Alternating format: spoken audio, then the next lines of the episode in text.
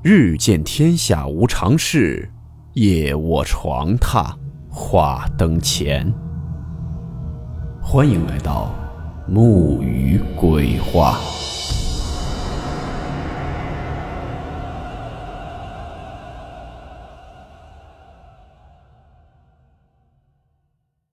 大家好，我是木鱼。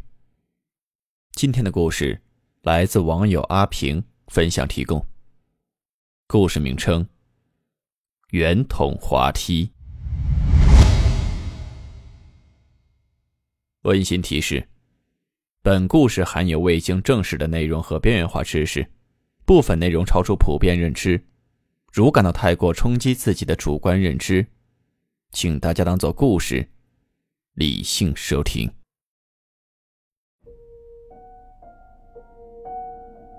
你是否有经历过一些？童年时觉得平平无奇，而成年以后再回想起来，却觉得细思极恐的事儿。网友阿平说，他在幼儿园时见过一个陌生阿姨，那时他并不觉得有什么问题，长大以后回想起来，却发现了很多奇怪的地方。阿平上幼儿园的时候大概是九七年。我们每个人小时候都会有一些特别喜爱的东西和一些兴趣爱好。你比如说像我，小时候呢就喜欢去各种乱七八糟的地方探险，也比较喜欢看一些未解之谜。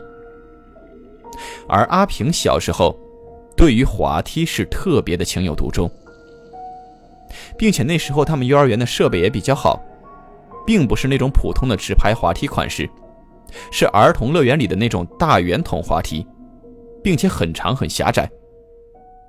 每天放学后的第一件事，阿平便是牵着外婆的手玩一遍滑梯。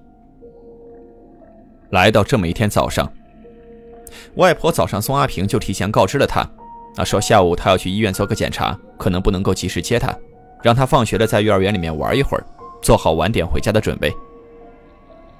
换做是一般的小朋友呢，都是比较难过的，但是他却不一样，反而是很开心，因为能够多玩一会儿滑梯嘛。时间来到了傍晚，果然外婆并没有来。而当时呢，由于是雨天，所以天色阴沉，设备上呢也都是积水，并没有孩子在玩耍。那时候的幼儿园呢，也并不像现在管理的那么完善，很多孩子呢也都是放养状态。阿平呢，当时也不管什么积水不积水的，放学以后便直奔去了滑梯。在自己玩了三圈的时候。他的裤子被卡在了滑梯中间的一处连接缝中，奈何怎么样拉扯都没有用。阿平当时呢就大声呼喊，却并没有人听到。而滑梯里黑暗的景象，也让他逐渐觉得害怕了起来。就在这时，忽然前面传来了几声敲击塑料滑梯的咚咚声，并且声音越来越响。就像是有什么东西在用手脚撑着滑梯内部逐渐向上爬。阿平刚开始呢，还以为是有人来帮他了。然而不知为何，随着对方逐渐接近，他的心跳却越来越快，就仿佛来的并不是救赎，而是一场噩梦。随后，一个脑袋缓缓地从滑梯的转角处探了进来。在阿平的印象中，这个人有着一头很厚的头发，发量至少是普通人的两倍，眼睛很小。只见这个人整个人都爬了上来，两只手就抓住阿平的脚腕，就说：“阿姨带你下来，你跟阿姨去一个地方好不好？”阿平呢，虽然有点害怕，但还是点了点头。紧接着，裤子被卡住的部分一下子就松开了。而那个阿姨也跟着发出奇怪的笑声，连拖带拽的把阿平从滑梯里拉了出来。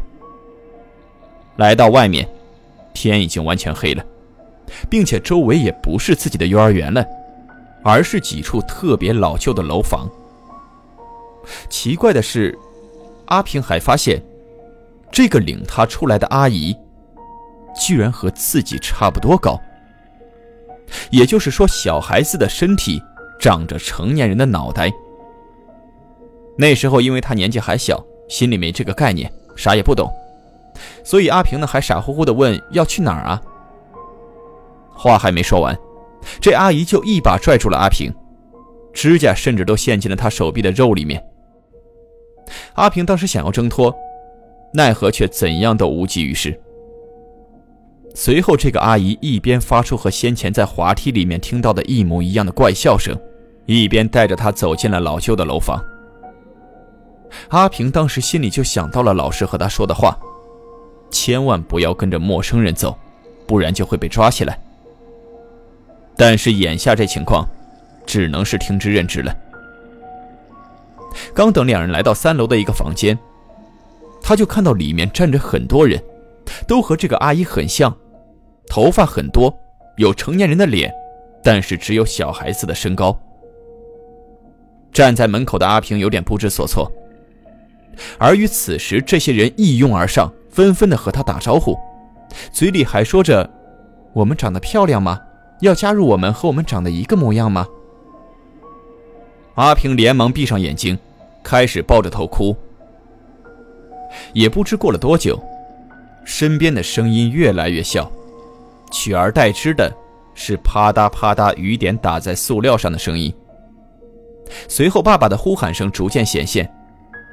再睁开眼睛，阿平只是坐在黑暗的滑梯里，而爸爸此时正从滑梯下方探出个脑袋，喊着自己的名字。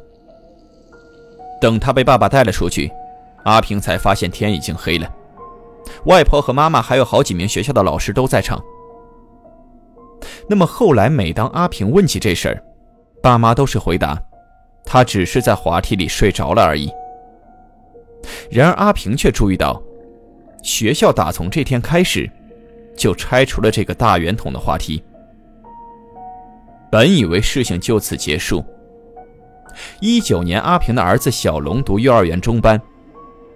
还记得那又是一个阴沉的雨天，他本该在四点半放学的时间接到儿子，却久久没有见到他背着小书包出来。当天晚上，在大家进行了大规模搜寻以后。他们最终在学校外边的一处老旧公寓里，发现了小龙。而那处公寓，正是先前阿平小时候被那个阿姨带去的地方。接下来，儿子的一番话更是让他目瞪口呆。妈妈，我放学以后去玩了滑梯，滑梯里面有个头发很多的阿姨，说带我去个好地方，但是到了这里，她却不见了。妈妈。你知道他是谁吗？